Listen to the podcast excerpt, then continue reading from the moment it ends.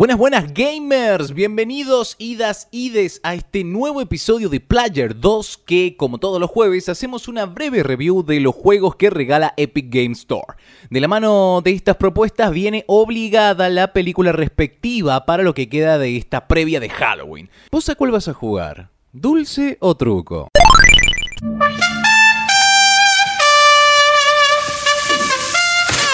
Player 2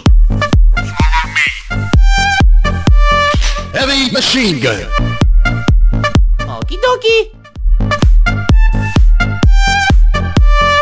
Con todo. Espero que la rompamos con las reproducciones con este capítulo porque me costó varias horas de sueño y lo digo puntualmente porque para el que me conozca sabe que soy muy cagón. Tengo miedo.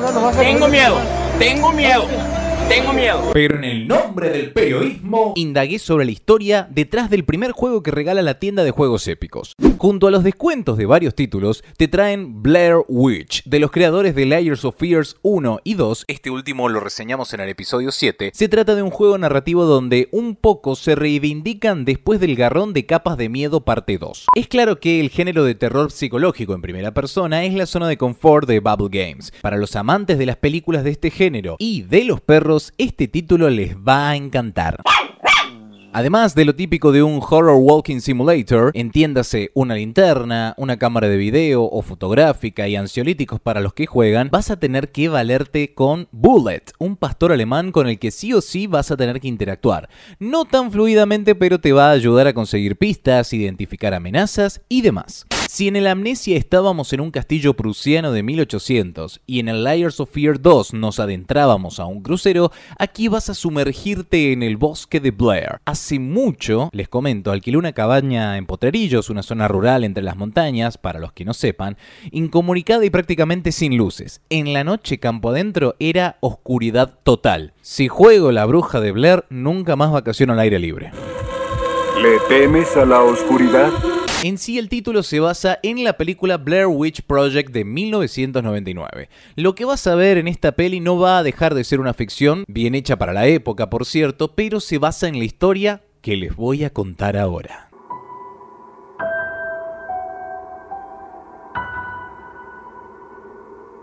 En 1785, unos niños denunciaron a Ellie Kedward por haberles succionado sangre. Después de constatar las heridas y recurrir a las autoridades, decidieron amarrar a Ellie en una carreta acusada de brujería y la dejaron a su suerte en el bosque de Blair. Al año siguiente, a la misma altura del invierno en que esta bruja fue condenada en el bosque, la mitad de los niños desaparecieron, dando a entender la maldición que yacía en el pueblo. Treinta años después, se publicó El culto de la bruja de Blair. A principios del siglo XIX, hay varios testimonios de sus apariciones. En 1825, se vio la mano de una mujer pálida tirar a un niño de 10 años en el arroyo Toppy East. El cuerpo nunca fue recuperado, pero en los próximos 13 días se encontraron los muñecos de cinco ramas que vemos en el logo del juego. En el 86 desapareció uno de los grupos que buscaban a un joven de 18 años que tuvo mejor suerte, ya que los cuerpos de estos buscadores fueron encontrados semanas después en lo que se conoce por los lugareños como The Coffin Rock. Sus cuerpos yacían atados de manos y piernas y brutalmente destripados. bueno, pero estamos hablando de 1800. No tenían forma de comprobar que era una bruja y no un asesino. El 20 de octubre de 1994, un grupo de estudiantes del Montgomery College fueron al pueblo, hoy conocido como Burstedville, para entrevistar a los locales para un proyecto sobre la bruja de Blair. Después del 21 de octubre, día que se internaron en el bosque, no fueron vistos de nuevo. Toda una expedición policial se llevó a cabo en su búsqueda. Cientos de hombres, perros, helicópteros e incluso el Departamento de Defensa Satelital. En total, la investigación conllevó 33.000 horas sin resultados. En octubre del año siguiente, estudiantes del Departamento de Antropología de la Universidad de Maryland encontraron una bolsa de lona enterrada en los cimientos de una cabaña de 100 años de antigüedad. Allí encontraron las cámaras, rollos de grabación y demás de los estudiantes del Montgomery. Las mismas fueron vistas por sus familiares, que dieron cuenta de casos paranormales, de cosas fuera de lo común. No obstante, estas grabaciones fueron desestimadas por el cuerpo policial por considerarlas trucadas. Hasta nuestros días, el caso está inactivo y fue declarado irresuelto. Sin evidencias, sin el paradero de los cuerpos, sin la certeza de que la maldición de la bruja de Blair es un inofensivo cuento que un boludo de 28 años les cuenta a sus oyentes del podcast.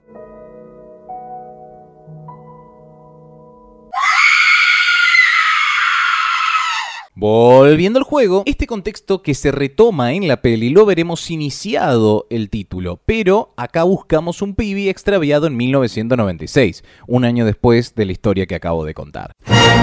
Nosotros somos un cana con un pasado turbio llamado Ellis. En forma de flashbacks iremos conociendo tales antecedentes mientras investigamos. Como en otros títulos de esta índole tendremos fáciles como complejos rompecabezas para avanzar en la historia. Con Bullet cerca podremos mantener la cordura y con la linterna también venceremos algunos de los bichos que vayan apareciendo. Pero lo destacable de la bruja del 81 es su apuesta a dejarte desprotegido sin muchas indicaciones de cómo zafar cuando un evento paranormal se presenta. ¿Quién anda ahí? Como si se tratase en la vida real. Incluso en un tráiler bastante terrorífico se aparece algo que te plantea que si lo ves, te mueres podría ser una extensión al popular dicho la curiosidad mató al gato. ¿Quién anda ahí?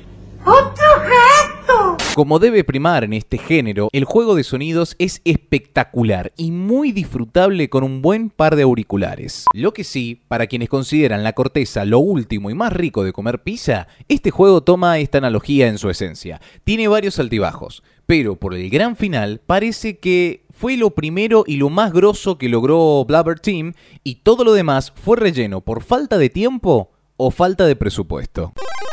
Buff and Nerf. El buff es que es mayo del 2012 y anunciaron el juego que les va a super romper la cabeza, Cyberpunk 2077.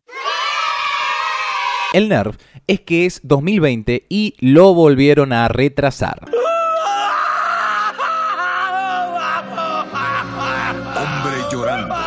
Con el motivo de querer optimizar el juego para la nueva generación de consolas, decidieron extender al 10 de diciembre el lanzamiento de este esperado título y la ansiedad de quienes ya lo compraron. Como siempre pasa, se cagan en la gente que apoya los proyectos con los pocos mangos que se logra reunir, priorizando la clase alta, hijos de mi papá es dueño del Hotel Sheraton, porque son los que seguro le van a poner la tarasca creyendo que por eso son gamers. Mientras que nosotros, de pedo, pudimos cambiar un teclado IBM del 88 por un Redragon aceptable.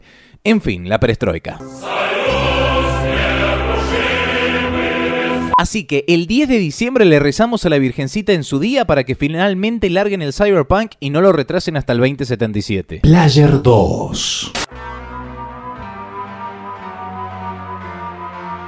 Para los old gamers y para los noobs llega este GTA entretenido para pasarla sin miedo a los fantasmas.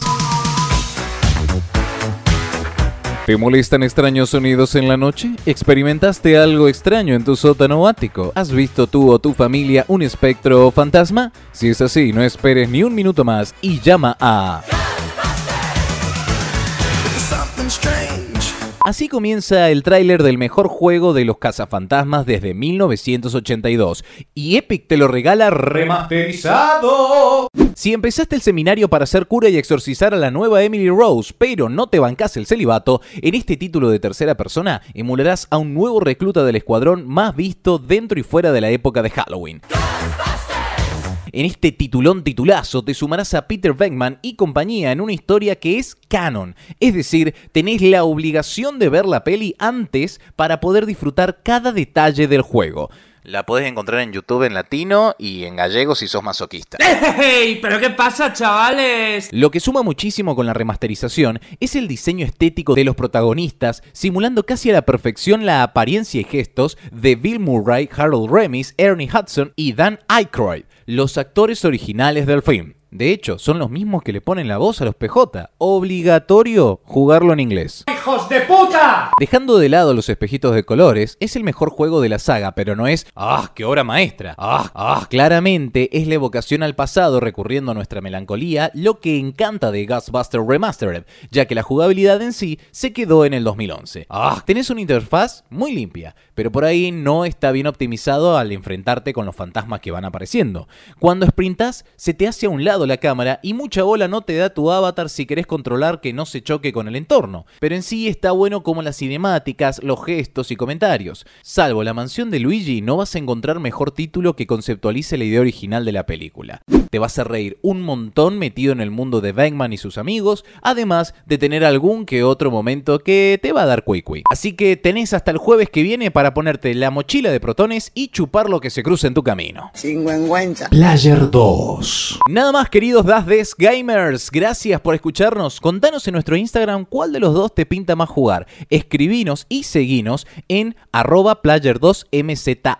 Damos las gracias a nuestros apoyos de siempre, a Sewing Corte en Confección y a Moscú Indumentaria Masculina. Si te gustó el podcast, seguinos en Spotify, escuchá los otros que tenemos, que si bien hablan de fechas anteriores, los chistes nunca faltan.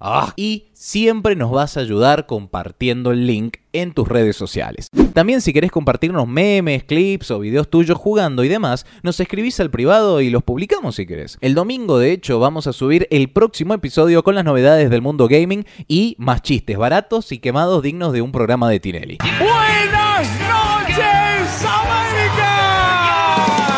Gracias por escucharnos, nos encontramos el domingo para hacer de nuevo tu Player 2. ¡Chau chau! Eso fue todo.